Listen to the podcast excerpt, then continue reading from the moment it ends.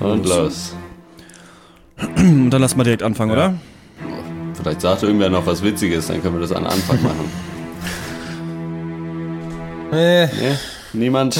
Na gut. 300 Gramm Zwiebelmett gegessen heute.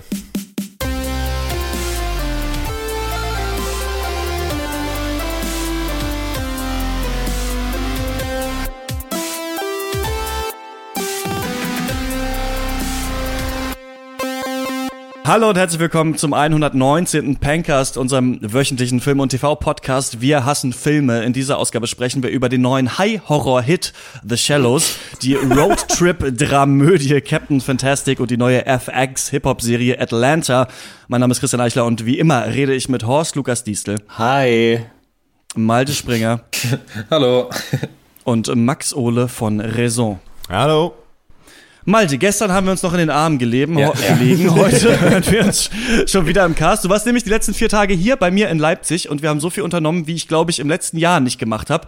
Erzähl doch mal. Du warst doch dabei. Also, liebe Hörer, ich war äh, in Leipzig, ich bin da mit dem Zug hingefahren mit meiner Freundin und wir haben bei Christian übernachtet.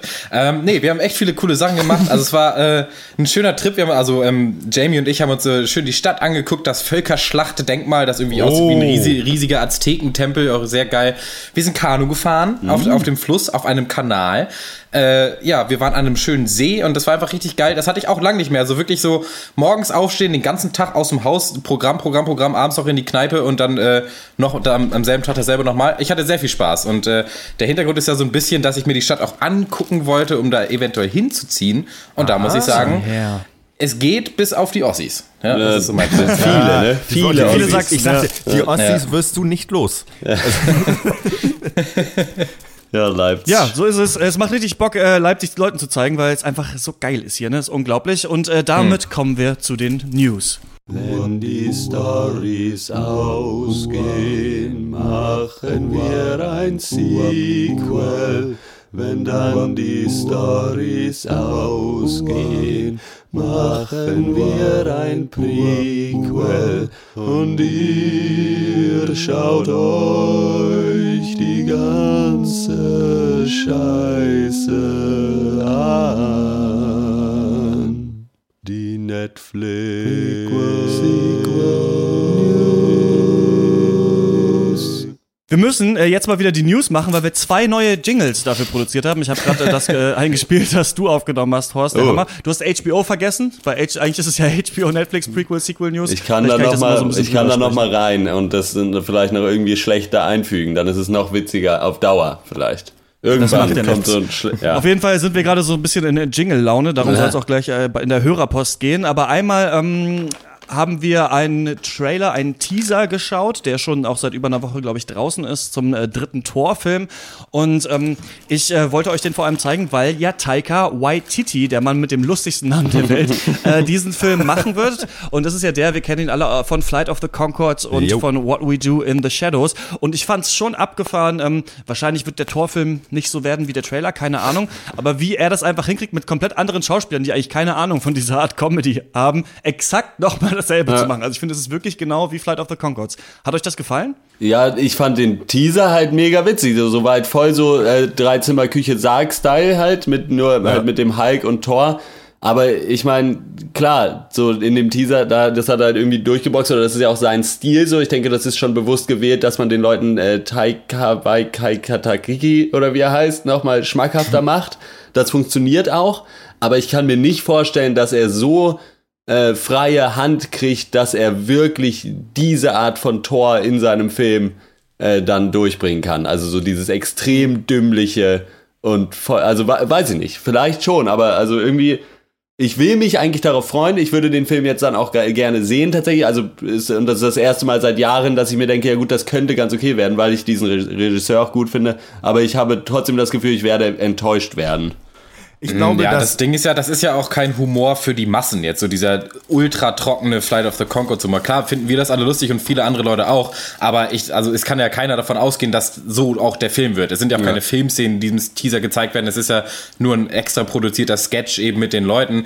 Ähm, ich finde es aber trotzdem interessant, dass dieser Trend weitergeht, einfach krasse Indie-Regisseure halt mal an die dicken Blockbuster zu lassen. Ähm, das hat ja bei Warcraft irgendwie, hat man das überhaupt nicht mehr äh, gemerkt, dann irgendwie hier The Imitation Game ist doch auch von so einem, der aus dem, aus dem Indie-Bereich eher kam.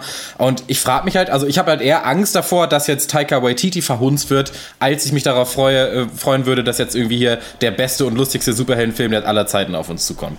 Ich glaube einfach, dass ähm, hier die Möglichkeit besteht, einfach, was ja schon auch eigentlich wichtig ist für die Superheldenfilme, äh, Humor, ähm, einfach mal Humor reinzubringen, der auch wirklich lustig ist und nicht eher dieser Reißbrett-Humor, den wir halt kennen oder der dann auch gerne mal, wie im Falle von Suicide Squad, gerne noch mal im Nachhinein nachgefilmt reingeschmuggelt wird, Ja. sondern dass Ja. man hier einfach mal einen soliden, einfach guten Film be- bekommt. Und ich finde, der Trailer ist halt einfach, der ist einfach, das ist einfach witzig und Ich das ist einfach irgendwie gut gemacht und ich finde es einen schönen Ansatz, halt auch mal so einen Trailer zu machen und nicht den Standard Boom in the World, ba ba ba, Das auf jeden Fall. Subbass, äh, sondern einfach mal komplett in eine andere Richtung zu gehen und das ganze Genre auch mal ein bisschen hops zu nehmen. Also das finde ich auch mal ganz erfrischend. Ja, aber das wird Ich sich. dachte, du wolltest was sagen. Horst. Ja, naja, nee, auch. Ich finde es sehr erfrischend, dass das jetzt halt so ein Teaser ist und man nicht irgendwie gefühlt den ganzen Film schon sieht. Aber auch da ist es wieder, das ist jetzt halt der erste. Es wird Klar. da auch wieder den Standard-Trailer geben, vermutlich. Wer weiß. Aber ich glaube nicht, dass, äh, dass wir da einem anderen weiteren nicht so guten Superheldenfilm entgehen können. Ja, das glaube ich auch nicht. Ähm, Tor 2 vers- hat er auch schon versucht, sehr lustig zu sein mit ähm, Natalie Portman und ihren beiden behämmerten Sidekicks und dann noch dem nackten Professor und so weiter. Also das war ganz schlimm.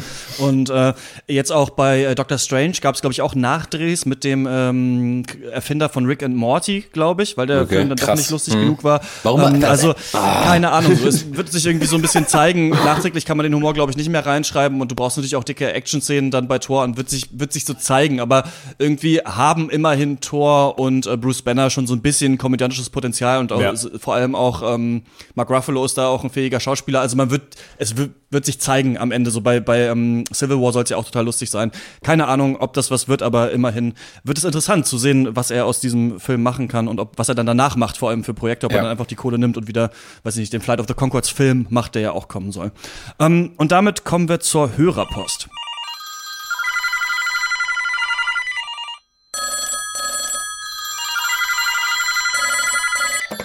Ja, schönen guten Tag, Dr. Peng, Kundenservice, Betreuungsstelle. Wie kann ich Ihnen helfen? Die Dr. Peng Hörerpost. Ihr schreibt, wir lesen.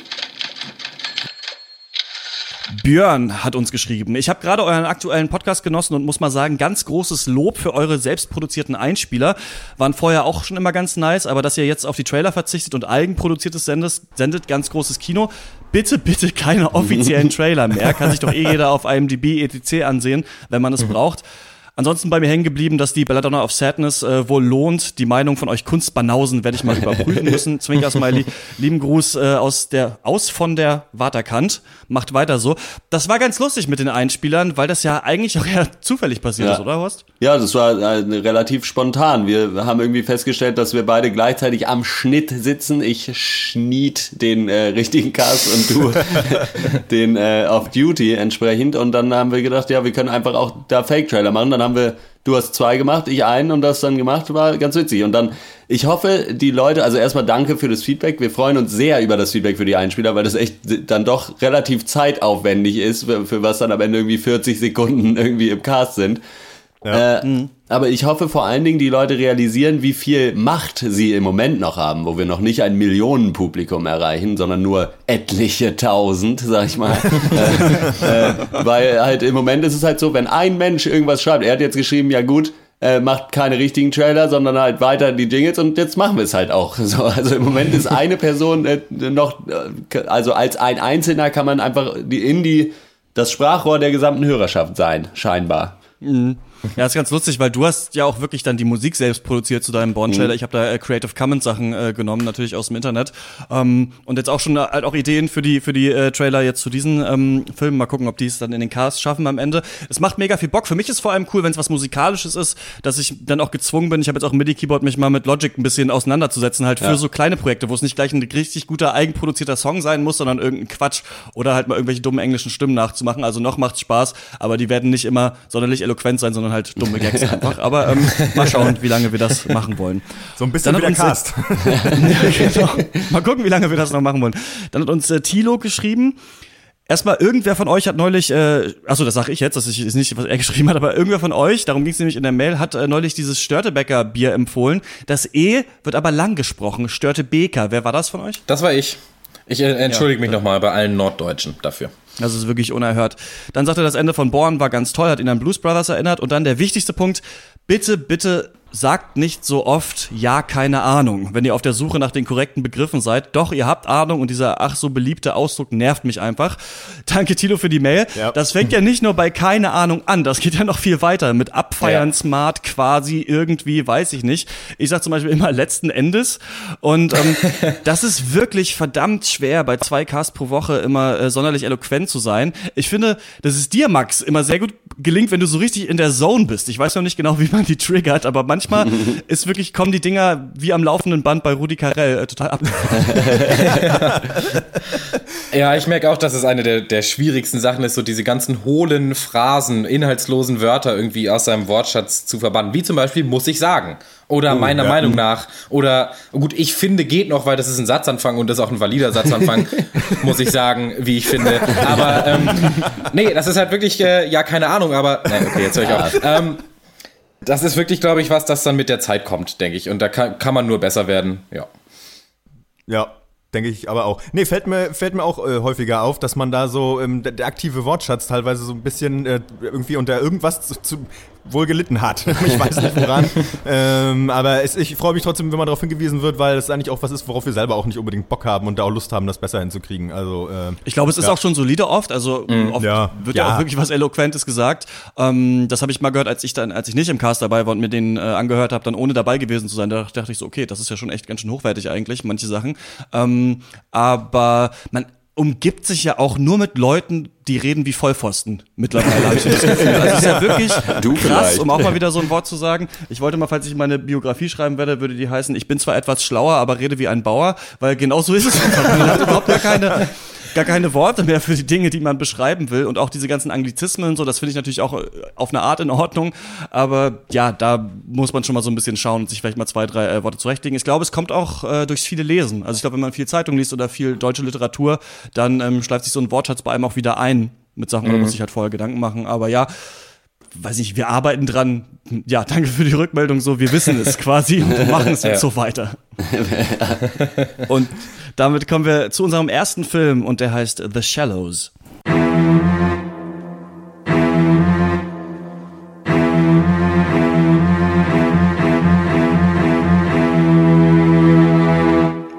Die Cellos. The Shallows. Auf Deutsch The Shallows, flacher wird's nicht.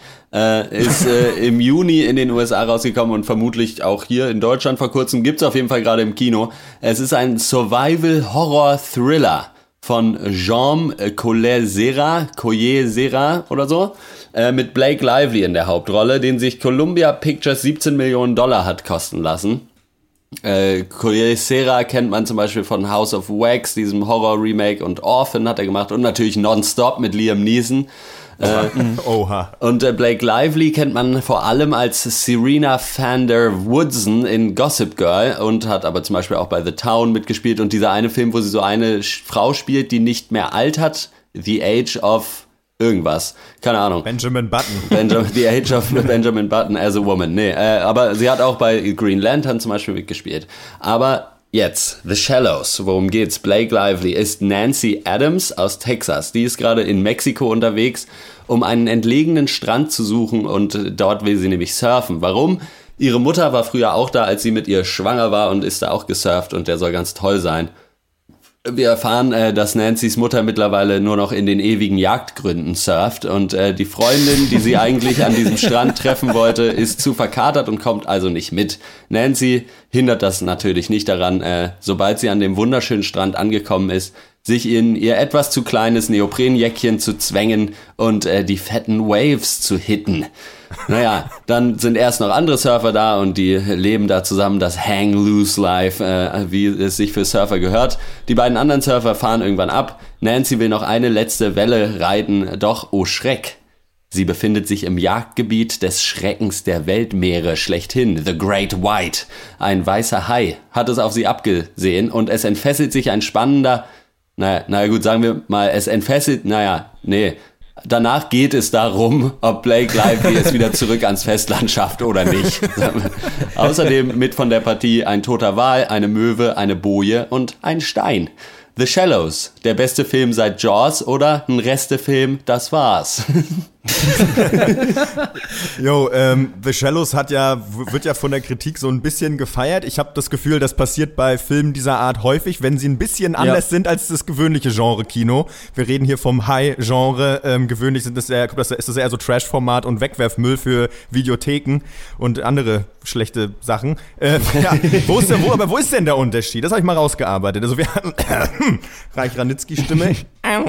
nee, ähm, es, es hat eine ganz schicke, seriösere Optik. Das sieht schon irgendwie gut aus. Es hat so ein bisschen ernsteren, zunächst emotionaleren Anstrich und auch so ein bisschen natürlich so durch die Darstellung von Blake lively, lively, lovely, wie ich sie nenne. ähm, das ist so, das, das gelingt, da versucht man so ein bisschen was hinzukriegen, um das Ganze nicht zu so einem Teenie-Horror verkommen zu lassen. Okay, gut, habe ich wahrgenommen. Ähm, ja, was macht der Film selbst? Er zeigt uns dann halt so eine, ja, so eine scheinbar aussichtslose, ja, Überlebenssituation und das, der Witz, der, der Gag daran ist ja, dass das Land immer in Sicht ist, den ganzen Film über. Und das ist ja, glaube ich, hier so das Spezielle. Und äh, sozusagen, wie nah ist man am Tod? Das rettende Ufer ist doch eigentlich noch in Sicht und dennoch scheint es keinen Ausweg zu geben. Für, ja, für mich 80 Minuten zu viel. ja, äh, für mich auch sehr. Irgendwie All Filler, No Killer. Hi, habe ich mir so aufgeschrieben als Gag.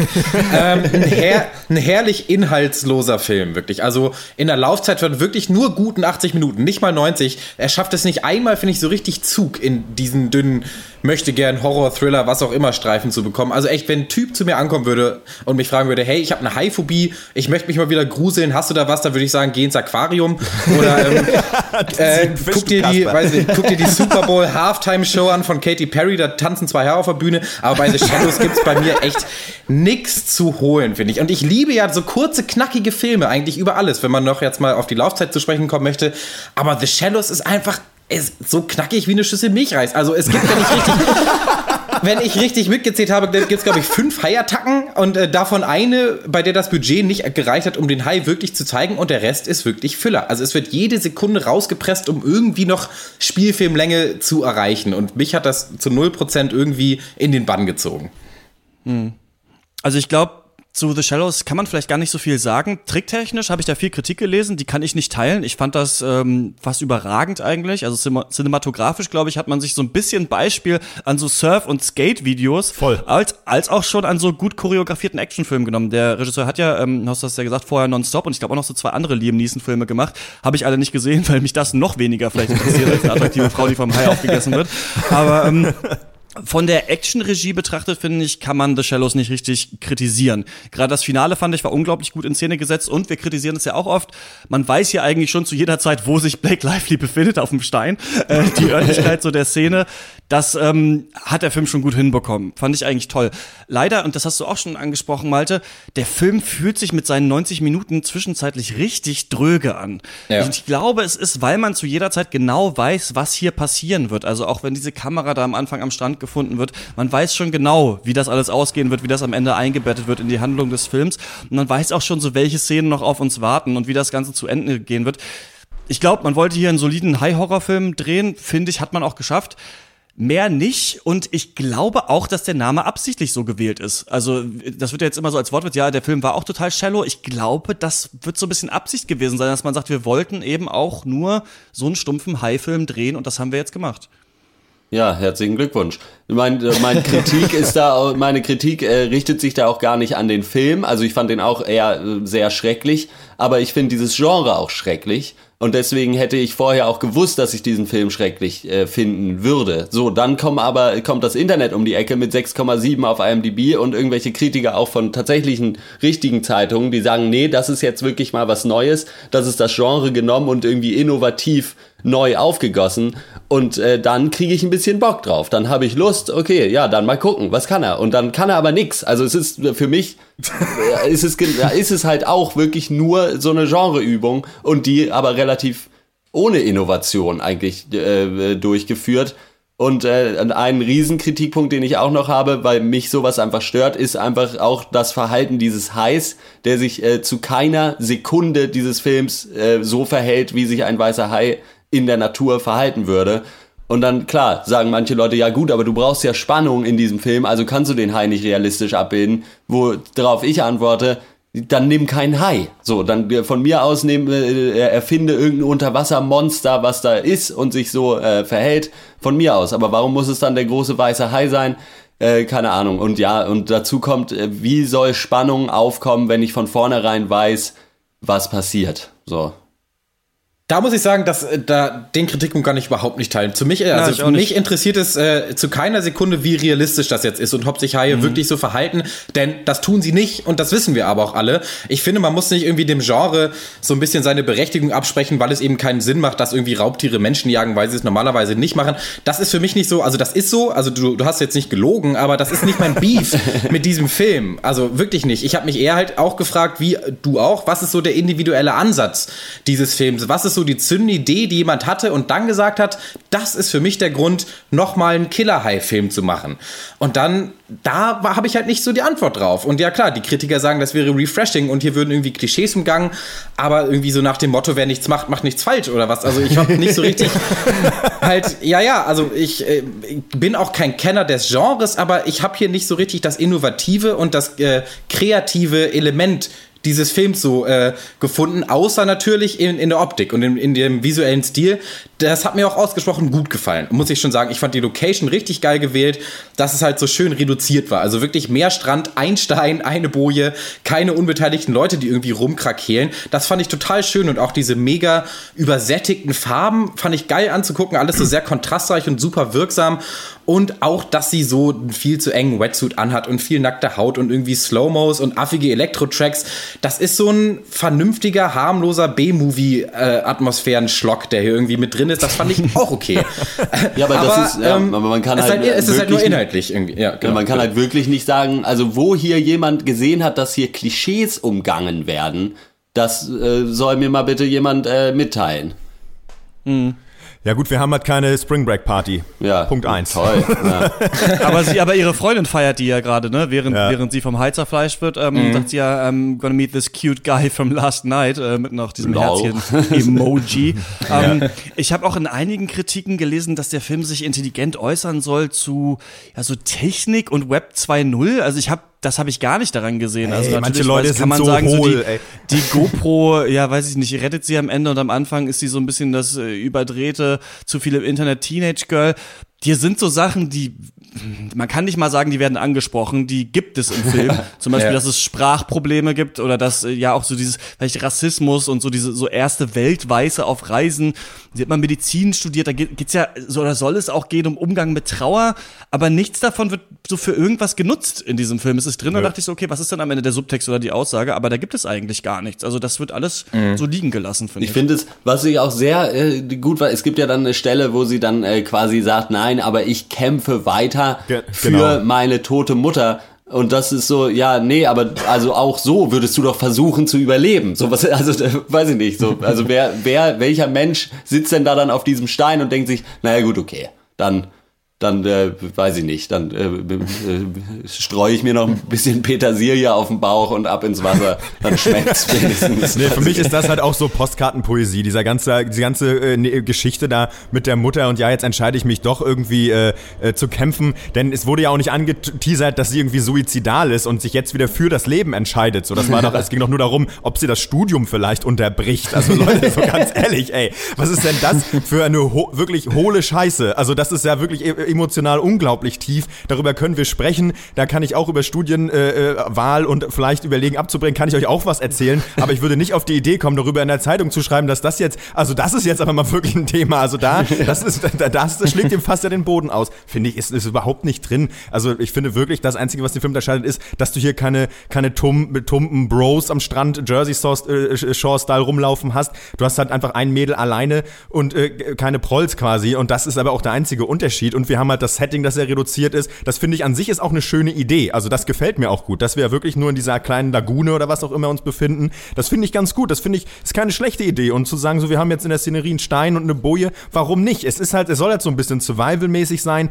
Finde ich gar nicht verkehrt. Aber am Ende ist auch hier wieder, glaube ich, für mich einfach das Problem, ähm, dass ich weiß ja, es ist halt ein High-Film und ist kein Genre, was mich unbedingt ja auch mal wieder nicht. Es ist einfach sowas, buh, da, da muss ich auch sagen, es wird es keinem High-Filmmacher wird es leicht fallen, mich da reinzuziehen, wahrscheinlich. So. Und, und hier haben sie es, glaube ich, auch nicht geschafft. Wahrscheinlich ist es einer der besseren High-Filme. Wenn mich einer fragt, würde ich wahrscheinlich auch sagen, ja, guck dir The Shallows an, kann man mal machen. Ähm, ja, für, aber ich weiß nicht mal, ob es solides Popcorn-Kino ist. Also sicherlich irgendwie, weil es ist bewege, sind bewegte Bilder, so, ne? Aber ja, aber irgendwie, oh Mann, so, Mann. Ja, bleib ruhig. Äh, für mich, von mir gibt's für High Alarm in Mexiko 5,5 von 10 Punkten.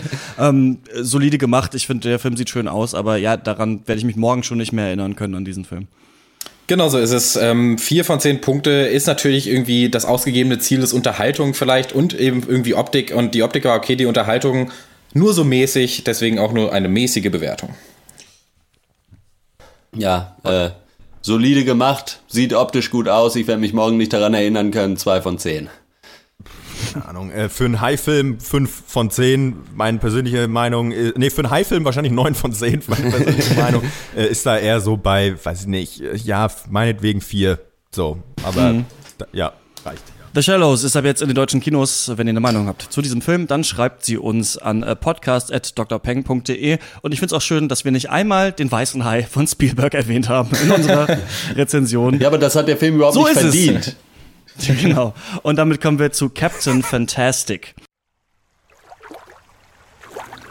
Ich wollte in meinem Leben was erreichen. Ich wollte einfach etwas sein, verstehst du? Ich wollte mich mit Napoleon vergleichen. Aber ich bin eben nur Herr Gänseklein. Klar. Nicht jeder kann gleich Direktor werden. Sonst macht ja niemand mehr die Arbeit. Daran ist auf Erden leider nichts zu ändern. Aber oh, ich habe mir da, ah, sagen wir, was ausgedacht. Kannst du jetzt bitte mal das Bad freimachen, Mike? Nein. Nein, ich gehe nicht mehr da raus. Da draußen bin ich ein Niemand, ein Nichts. Aber hier, hier drin, hier in meiner Badewanne, da bin ich ein fantastischer Kapitän.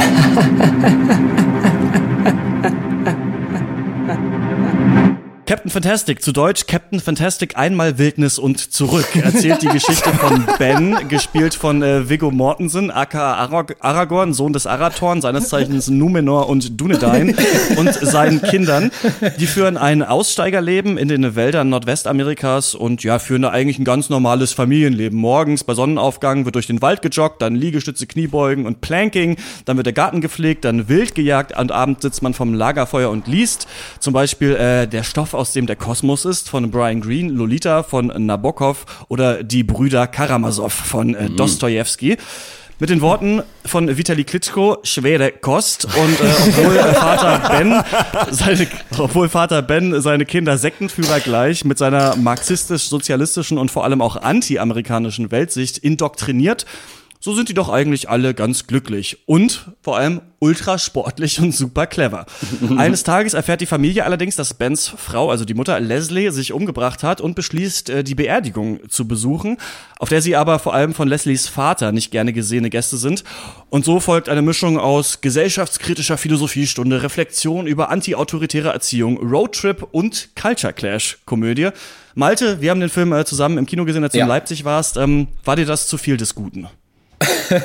ähm, zu viel von manchen Aspekten, zu wenig von anderen. Die Balance hat nicht gestimmt in diesem Film.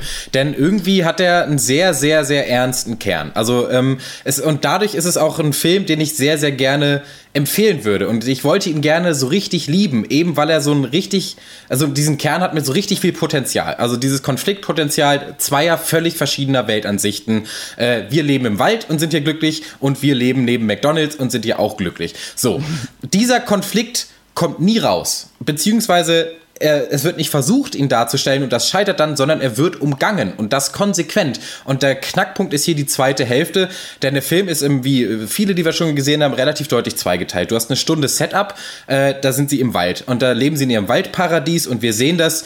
Und danach, in der zweiten Hälfte, beginnt der Roadtrip und sie fangen an, mit der Gesellschaft zu interagieren. Und da sollte der Film dann losgehen.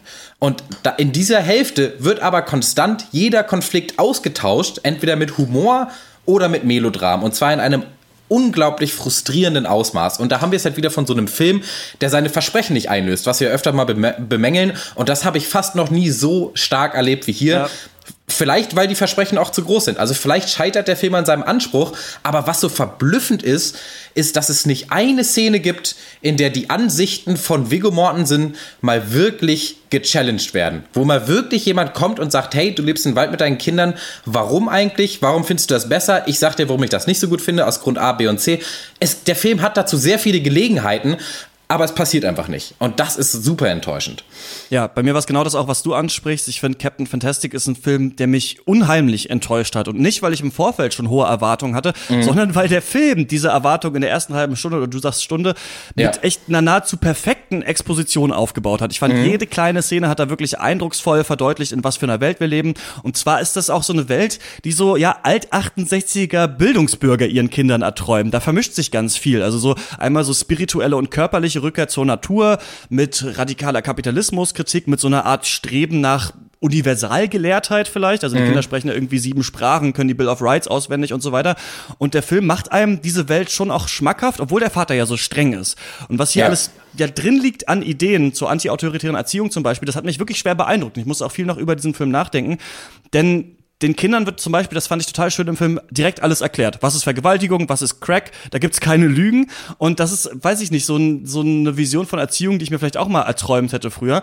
Und dann, wenn das alles fertig ist, habe ich das Gefühl, sollen eigentlich zwei Sachen stattfinden. Erstes ist eben diese Culture Clash Seite, also so diese Nietzsches Übermenschenfamilie trifft dann auf die normale Welt und Ja. das funktioniert schon im Film, aber das wird, wie du auch gesagt hast, halt so in Gags abgeleitet und die klappen schon. Also da sind echt ein paar witzige äh, Witze drin, zum Beispiel als sie angehalten werden von so einer Polizeistreife und ähm, dann sagt Viggo Mortensen zu seinen Kindern so, we've trained, about, uh, we've trained this for a long time oder sowas, ne? Also, also macht was, was wir abgesprochen haben und dann tun die Kids halt so, als wären sie so religiöse Spinner, damit der Cop halt abhaut, weil sie keine richtigen Fahrzeugpapiere quasi haben oder weil sie Ja. auch nicht in der Schule sind zum Beispiel. Das funktioniert schon. Aber dann, finde ich, sollte eben auch das Zweite passieren, dass, dass dieses Weltbild von Ben und seiner Familie, das sollte mit so richtig guten Argumenten, wie eben Miley Cyrus auf der Abrissbirne, mal so richtig auseinandergebrochen werden. In Schutt und Asche und dann wie, wir haben es ja irgendwann schon mal angesprochen, wie bei den drei Verwandlungen bei Nietzsche, wieder zusammengesetzt werden. Und leider hat sich aber da der Regisseur und, und ja auch Schreiber, Matt Ross, dazu entschieden, dieses komplexe, ja, politische Gebilde einfach über Nacht in Cola Light einzuweichen. Und am nächsten Morgen ist einfach nichts mehr davon übrig und man hat so einen ekligen Geschmack im Mund. Und das war ja auch, wir haben es ja zusammengeguckt und am Ende, bevor dieses Lied da kam, so hast du ja auch so richtig durchs Kino gestöhnt und ich habe das total Ja. teilen können. Das wollte ich, das war mir auch ein bisschen unangenehm, weil ich habe wirklich so laut gestöhnt, dass das ganze Kino es gehört hat. Aber ich meine auch gemerkt zu haben, dass das ganze Kino frustriert war gegen Ende, denn es wird wirklich unerhört lange ausgewälzt, äh, das Melodramende. Aber ja, der, ähm, der Hauptkritikpunkt, den wir jetzt schon öfters jetzt gesagt haben, ist, dass äh, die Konflikte umschifft werden. Und, a- aber nicht nur die Konflikte, sondern auch die Motivation die werden dir sehr gut aufgebaut und gezeigt in der ersten Hälfte, aber dann nie so richtig mal erklärt oder da wird da auch nicht drüber geredet, um mal ein Beispiel zu nennen. Ähm, warum entscheidet sich ein Mann äh, und seine sechs bis acht Kinder, ich habe nicht richtig mitgezählt, so warum entscheiden die sich dazu, aus der Gesellschaft sich auszugrenzen äh, und irgendwie in den Wald zu ziehen, autark und irgendwie marxistische und antikapitalistische Werte zu leben? Man würde ja denken, aus einer persönlichen Überzeugung. Das ist ja eigentlich so eigentlich die einzige Antwort. Das ist aber nicht so. Also der Film beantwortet diese Frage, warum sich Ben dazu entscheidet, das zu machen, aber bea beantwortet sie eben nicht aus einer persönlichen Überzeugung, sondern eben aus einer ja sehr melodramatischen Ecke wieder. Und das ist das ist richtig richtig schwach. Und das Zweite ist es, ähm, dass es dann natürlich irgendwann in diesem Film kommt zu diesem Punkt, wo Ben dann eben seinen Lebensentwurf in Frage stellt, selber. Klar, warum tut er das? Und auch hier hat der Film eine Antwort parat, warum er das macht. Und sie ist aber wieder zu 0% irgendwie intellektuell begründet, sondern weil sich der Film eben weigert. Und das muss man so deutlich sagen. Er weigert sich, das wirklich mal zu diskutieren. Die Vor- und Nachteile von so gesellschaftlichem Leben. Und wenn man das nicht machen will, warum dann dieser Film? Das, also wa- was bleibt da noch? Und was bleibt, ist halt so flauschiger, seichter Indie-Fluff, der mich gut unterhält, aber der eben ja nur enttäuscht. Ja, echt traurig. Wir haben ja auch beide, ich weiß, heißt es The Talks oder so, so eine Seite, wo es immer ja, Interviews mit halt bekannten Künstlern, Schauspielern und so weiter gibt. Und da gab es auch mal eins mit Viggo Mortensen. Und das ist eigentlich schon cool, wie der so drauf ist. Also man hat das Gefühl, der hatte auch Bock auf diesen Film, auf dieses Aussteigerleben. Ich glaube, der führt das auch selber so ein bisschen. Ist, glaube ich, der Einzige, der seine ganze Herr der Ringe-Kohle nicht direkt in Koks und Nutten investiert hat, sondern gesagt, okay, ich habe jetzt meine drei Blockbuster gedreht, dann noch Hidalgo mitgenommen und jetzt Ja. war's das für mich. Ich mache jetzt nicht mehr bei irgendwelchen großen Sachen mit. Es gibt ja auch dieses geile, berühmte Zitat von ihm, als er gefragt wurde, warum er nicht im Hobbit mitspielt, hat er gesagt, ja, weil Aragorn nicht in dem Buch der Hobbit vorkommt.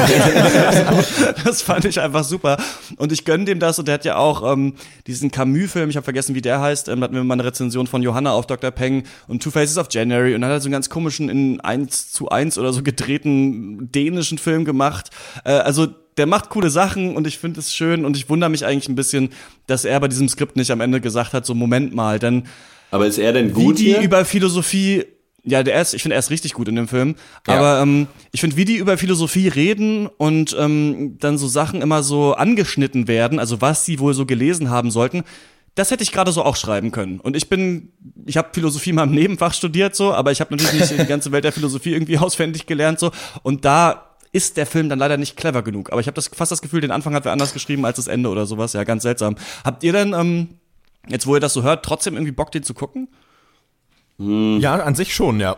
Also mich würde das eben schon interessieren, jetzt auch nochmal, mich würde auch interessieren, ob ich das auch so sehe, dass das irgendwie notwendig gewesen wäre, quasi, dass hier mal die, die zwei Welten dann wirklich aufeinandertreffen, ähm, weil ich mich fragen würde, ob das notwendig ist, auch aus meiner Sicht, wenn ich mir den Film anschaue, sozusagen, oder ob es das nicht im Prinzip so äh, selbsterklärend genug ist, sozusagen, was sind hier die Unterschiede, was sind die offensichtlichen Vorteile äh, des einen oder des anderen, des, der einen oder anderen Lebensweise. Ähm, also unter den Gesichtspunkten könnte ich mir den schon auf jeden Fall angucken und ich mag Viggo Mortensen auch sehr gerne, insofern ist das eigentlich ein ganz gutes Match. Also ich glaube, ich werde da nach euer, eurem Gespräch einen Bogen eher rummachen, weil ich glaube, ich würde da eure Meinung sehr teilen. Also wenn dieser Film das so anteast die ganze Zeit, dass da jetzt irgendwie sich auseinandergesetzt wird mit dem Thema und es dann nicht passiert, dann äh, ist es, glaube ich, eher gar nichts für mich. Ja.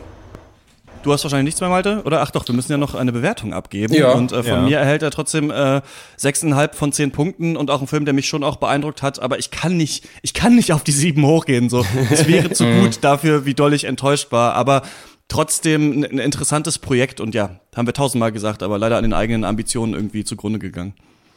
Ja, interessant ist natürlich ein Unwort, wie wir in dem Film gelernt haben. Du könntest es bitte nochmal spezifischer ausdrücken. Nee. Ähm, Viggo Mortensen finde ich sehr stark. Ich finde, er lebt die Rolle richtig gut. Er sammelt viele Pluspunkte, aber auch sein Charakter, wie auch der Rest des Films, wird halt mit zunehmender Länge halt leider immer weniger kohärent. Am Anfang kann man ihn so ganz gut einschätzen, so Aussteiger, Weltverbesserer, auch so ein ziemlicher Hardliner.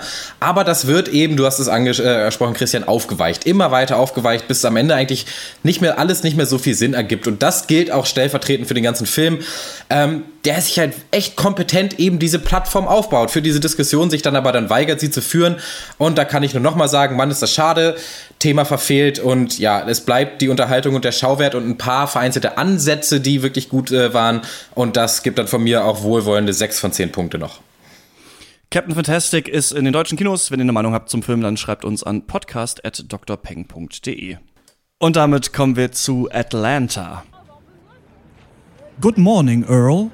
Say, did you ever listen to that new rap track by the artist Paperboy? Well, I don't think so, mister. Let's have a listen. Uh huh.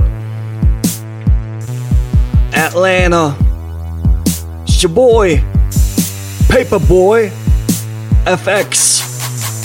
Paperboy, Paperboy, all about that Paperboy, Paperboy. I need a clip for that Paperboy. I'll be making millions while you deliver the Paperboy. Smoking big Havanas. I'll be like Don Draper Boy, Paperboy, Paperboy, all about that Paperboy, Paperboy.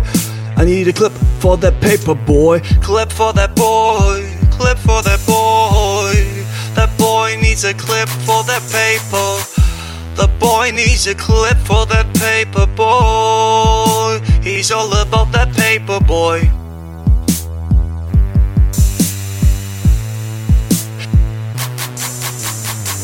Gosh darn it. He sure is all about that paper, huh? Atlanta ist eine Comedy-Drama von FX, gerade frisch angelaufen, kreiert von Donald äh, Glover, der auch die Hauptrolle übernimmt. Ähm, Glover wird so ein bisschen gehandelt als einer der heißesten Newcomer in Hollywood. Ähm, als Schauspieler hat er seinen Durchbruch mit der Serie Community, für die auch ziemlich äh, stark gelobt wurde, aber er hat auch viele andere Talente. Er hat als Writer angefangen für 30 Rock, zum Beispiel diese Comedy-Serie. Ähm, unter dem Pseudonym Childish Gambino hat er mehrere Hip-Hop-Alben veröffentlicht. Stand-Up-Comedy macht er auch noch. Ja, und äh, Atlanta ist jetzt sowas wie sein Baby, also sein erstes großes eigenes Projekt eben mit allen künstlerischen Freiheiten. Die Serie spielt in Atlanta, so heißt sie ja auch, und ähm, Donald Glover ist Earn, ein etwas so zielloser College-Dropout und Jungvater, der versucht, so gut es geht, für sich und seine Familie irgendwie zu sorgen. Und ja, die große Chance kommt dann in Form seines Cousins äh, Alfred, der unter dem Rapnamen Paperboy gerade kurz davor ist, so der nächste große Rapper zu werden. Ja, und äh, Earn schickt sich dann an, sein Manager zu werden. Und ja, so fangen beide dann an, sich mehr schlecht als recht durch das äh, lokale Musikbusiness und natürlich auch ihre persönlichen Struggles zu schlagen. Ähm, ja, wie fandet ihr das so, den Pilot von Atlanta? 24 Minuten war ja, ja nur lang. Ja, äh, Atlanta, ein paar Hänger wollen nach oben. Ähm, das ist, äh, hatten wir ja schon häufiger irgendwie, ob es jetzt irgendwie Empire war oder Power. Ähm, mhm obwohl die natürlich karrieremäßig schon woanders standen. Naja, nee, ich finde, das fand Atlanta erstaunlich gut. Ich hatte keine Ahnung, was das ist. Das kam ja so ein bisschen last minute irgendwie äh, rein, dass Christian meinte, ja, lass mal Atlanta irgendwie machen.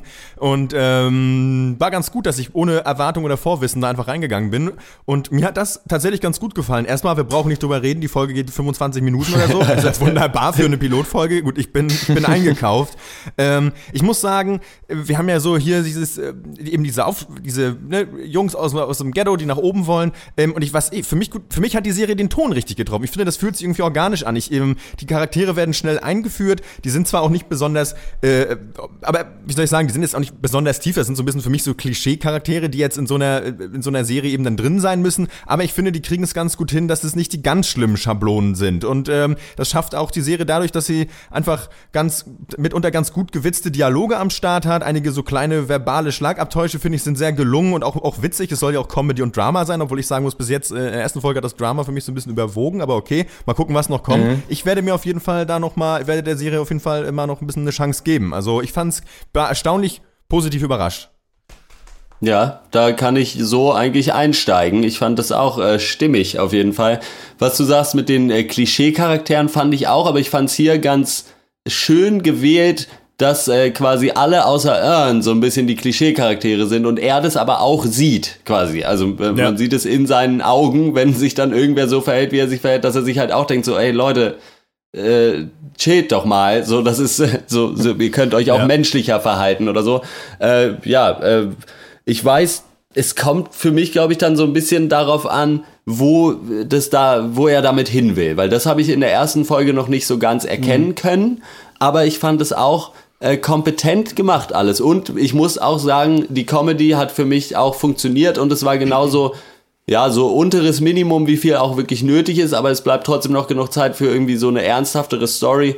Äh, ja, und dann halt auch so ein bisschen so dieses Komische mit drin. Also ich weiß, diese eine ja. Szene, wo er da in dem Bus ist und dieser Typ irgendwie eben ja. da ein Sandwich anbietet, wo man überhaupt nicht weiß, was jetzt Phase ist. Äh, ja, ich fand es durchweg eigentlich man kann es einfach so weggucken. Und ich glaube, äh, das ist ein äh, schon mal ganz gut für einen Piloten. Es ist jetzt auch nicht so äh, wiederum, dass man irgendwie sagen würde, boah, krass, was passiert als nächstes? Ich muss auf jeden Fall die zweite Folge gucken. Aber ich kann mir gut vorstellen, das nochmal äh, so zum Essen oder so mal die zweite Folge und vielleicht die dritte, vierte äh, anzuschmeißen. Der Donald Glover war mir persönlich bisher total unbekannt. Ich kannte den nur so von äh, Twitter und so Popkulturseiten und die scheinen ihn ja echt so richtig doll zu lieben. Ja. Hab das Gefühl, es gibt in der zurzeit ja sowieso ganz viele Afroamerikaner, die sehr gepusht werden. Wahrscheinlich auch, um so den Rassismus von Hollywood ein bisschen zu bekämpfen. Aber John Boyega ist für mich dann noch so ein Kandidat. Michael B. Jordan, Ryan Kugler, Ava DuVernay, diese ganzen Leute von Orange is the New Black und so weiter. Ich habe aber auch äh, Community nie gesehen. Ich weiß ehrlich gesagt nicht mal richtig, was das ist. Aber ihr wisst ja, dass ich solche. Ich denke, ich denke immer, das ist wahrscheinlich sowas wie Parks and Recreation und ich fänd's bestimmt witzig, aber ich habe keinen Bock, irgendwie acht Staffeln zu gucken. ich find's dadurch, dass ich, dass ich das Ding gar nicht kannte, schon echt beachtlich, äh, was der hier abgeliefert hat mit Atlanta, weil ich finde, ich war ja nicht dabei, als wir, oder ich war dabei, aber ich hatte sie nicht gesehen, äh, The Get Down, diese Serie. Ich finde schön, dass die Serie hier so aktiv vorbeigeschrieben wurde an so totalen Rap-Klischees. Also na klar, so Paperboy und sein Homie, die hängen ab, zocken Videospiele und kiffen. Dieser Homie wird übrigens gespielt von äh, Keith Stanfield, heißt er. Den ähm, habe ich schon in äh, Short Term 12 total geliebt. Das ist so ein Film, den ich auch dauernd empfehle, weil den kaum einer gesehen hat und weil da natürlich auch mein äh, kleiner Schwarm Brie Larson mitspielt. Brie, hol mich hier raus. Daher weht der Wind. genau.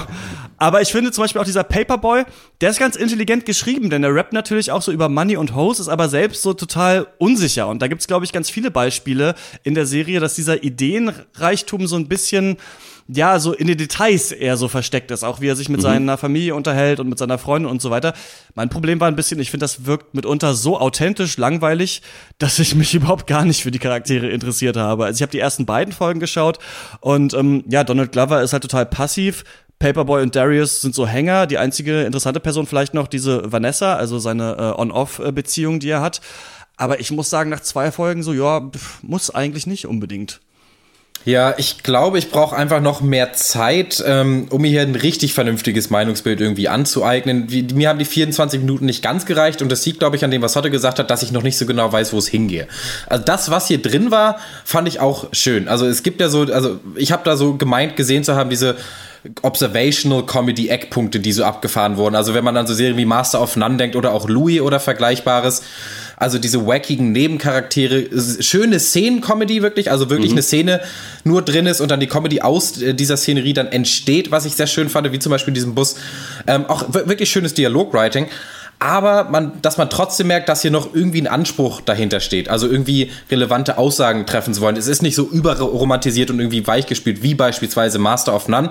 Es ist realistischer, es ist irgendwie ein bisschen dramatischer.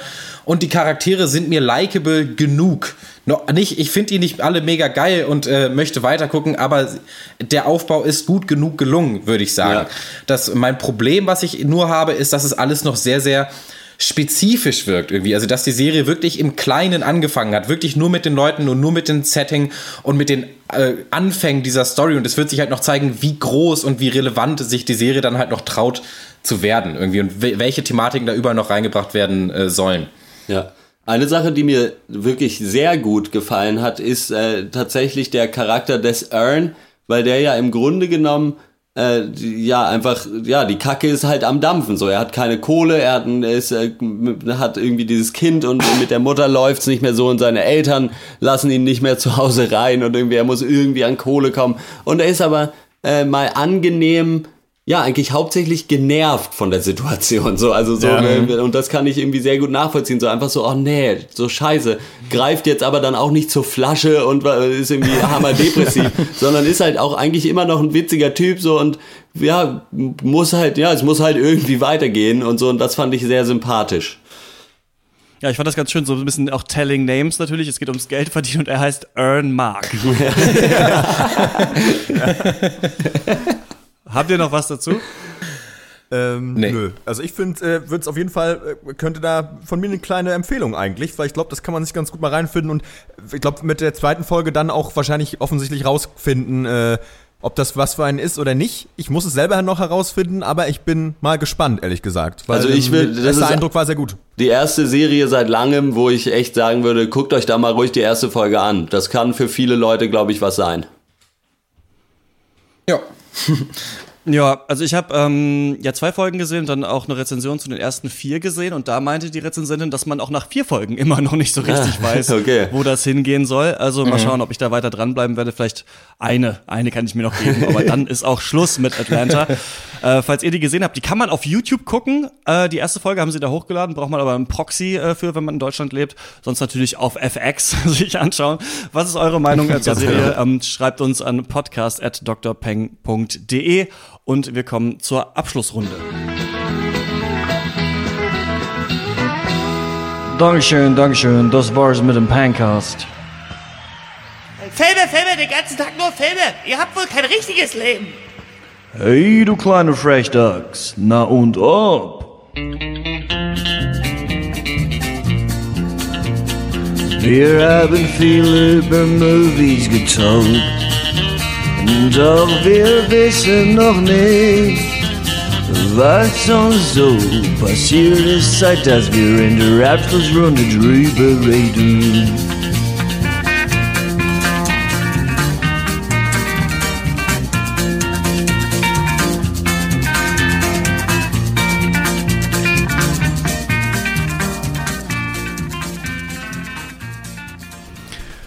Das war mein neues Abschlussrunden-Country-Jingle, was ich gemacht habe. Ja, ich finde find das so gut. Du kleine Fresh Ducks. So, no pun intended. Ich habe mir zwei Bälle gekauft von der Marke Waboba. Die machen äh, Freizeitbälle. Der eine ist, der, der eine heißt ähm, Moonball und ist wie so ein Flummi, also so ein Tennisball großer Flummi eigentlich auf eine Art. Was Den äh, hab ich schon mit dem Kumpel bin ich durchs äh, Industriegebiet gelaufen, habe ihn einfach gegen Wände geballert. Das macht sehr viel Spaß. Dann so Regeln, okay, er muss erst gegen die Wand, dann muss er auf die Treppen, dann zweimal auf den Boden und dann fangen. Also wieder so ein äh, Nachmittag wie zwei 15-Jährige. Gleichzeitig sind wir noch Longboard gefahren, haben Bier getrunken. Die Welt ist in Ordnung. Und ähm, der andere, den haben Malte und ich gestern am See ausprobiert. Oh ja. Den kannst du so übers Wasser schnicken lassen, wie so ein Stein. Also den kannst du echt richtig, richtig weit werfen und ähm, es ist auch ein bisschen schwierig, den dann zu fangen. Wir hatten einen Heidenspaß, würde ich sagen. Ja, das war mega geil. Das war, da hat man sich echt wieder gefühlt wie mit 15, da kann ich dir zustimmen. Wir haben dann natürlich auch noch Schweinchen in der Mitte gespielt, also im Wasser, versucht äh, den Ball über die Person in der Mitte drüber zu schnicken. Es war ein wunderschöner Tag. Ja, das war's von mir. Äh, ja, Da fällt, schön für euch. Moonball. ich ich habe keinen Bock mehr auf euch. Ja. Nee, äh, mein Highlight, äh, pf, ich habe wieder mal angefangen, fest und flauschig zu hören. Äh, was und das wirklich Highlight dabei ist, dass ich es geschafft habe, ungewollt die Sommerpause zu überspringen und deswegen einfach direkt drin bin. Das ist ja herrlich. Äh, das heißt, ich muss nicht vier Wochen warten, wie ihr Idioten da draußen, die einfach Fanboy-mäßig euch den Scheiß von Tag 1 wieder reingezogen haben. ähm, ja, ist ganz schön, macht immer noch Spaß, irgendwie mal mehr, mal weniger, aber ich bin trotzdem ganz froh. So. Es ist ein bisschen viel so Abgefeiere vom, wo hängen sie da immer rum, in irgendeinem Steakhouse. Also man hat das Gefühl, dass der Fame ist natürlich total da bei Olli Schulz und Jan Böhmermann, aber mittlerweile wird auch fast nur noch darüber geredet, so finde ich. Und, und die Folgen sind länger, hast du ja wahrscheinlich auch gemerkt. Ja. Ähm, ich finde es ein bisschen anstrengend, aber weil ich ja auch ein mega Fan der ersten Stunde irgendwie bin. Ja. So, deswegen höre ich es trotzdem und finde es dann so ein bisschen scheiße. Ja, ja, ich, ich, ich finde, es dreht sich auch wirklich immer oft ein bisschen im Kreis, so, also von Folge zu Ja. Folge, ähm, aber gut, ja. Ne? ja. Ja, ich habe nur ich- ein Zukunftshighlight. Und zwar, äh, da kann ich da schon mal drüber reden. Und zwar kommt am Sonntag, der, ähm, äh, kommt Max, du weißt es vielleicht schon, Max, äh, kommst du nach Freiburg. Ach Und so. Ich habe dir, ich, ich, ich hab dir ein Ticket, ist auf dem Weg zu dir äh, per Brieftaube. Oh. Äh, also du kriegst am Sonntag früh einen Anruf, wo du dich hinzubegeben hast. Also eine kleine Schnitzeljagd durch Deutschland. Äh, ja, das wird äh, sehr schön und dann fahren wir schön in den Urlaub von äh, nach Italien. Das wird sehr schön. Das ist so mein Highlight. Also ich habe davon äh, auf der Arbeit schon gezehrt quasi. Es ist immer ganz schön, wenn man äh, sowas hat, was wo das Leben endlich mal wieder gut wird und und es deswegen äh, dann nicht mehr so schlimm ist in dem Moment. Äh, das ist äh, mein Highlight. Auf jeden. Ja, und ähm, da ihr äh, weg seid in Italien am äh, Comer See und ich äh, nächste Woche in Valencia verweilen werde mit Freunden, Oh. gibt es keinen Pencast am nächsten Sonntag. Das der auf Duty jetzt kommt erfahren. natürlich und der auf Duty dann auch und dann kommt wieder ein normaler Cast. Aber nächste Woche machen wir mal die große Pencast Sommerpause für eine Woche. Also, ähm, ja, wir hören Ja. uns dann, äh, dann danach wieder. Das war's für diese Woche. Und ihr könnt echt mal auf Facebook gehen und uns mal ein Like geben. Ich finde, wir haben ganz schön wenig, wir haben viel weniger Likes als Hörer. Ich weiß, habt ihr alle kein Social Media? Was ist da los? Facebook.com slash der Pencast. Ähm, da gibt's uns. Und wir freuen uns natürlich wie immer über euer Feedback. Auch diesen Cast wieder vorgelesen. Äh, diskutiert eure Meinung dann gerne im Cast. Schreibt uns eine E-Mail, ganz oldschool, an podcast at drpeng.de oder ein bisschen neuer, Twitter at der Pencast oder so mittelneu, Facebook Direktnachricht, das geht auch.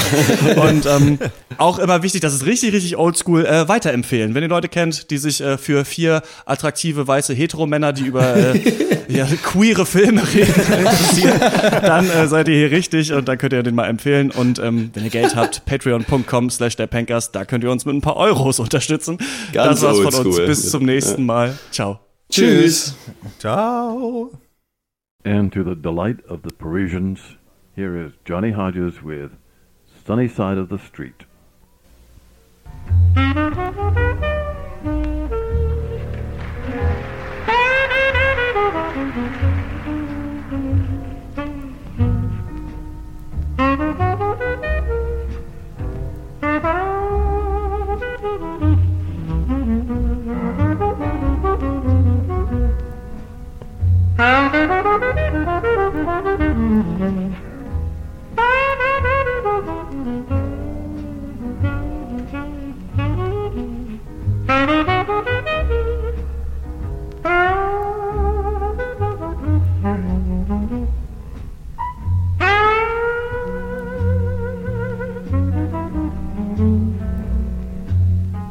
Und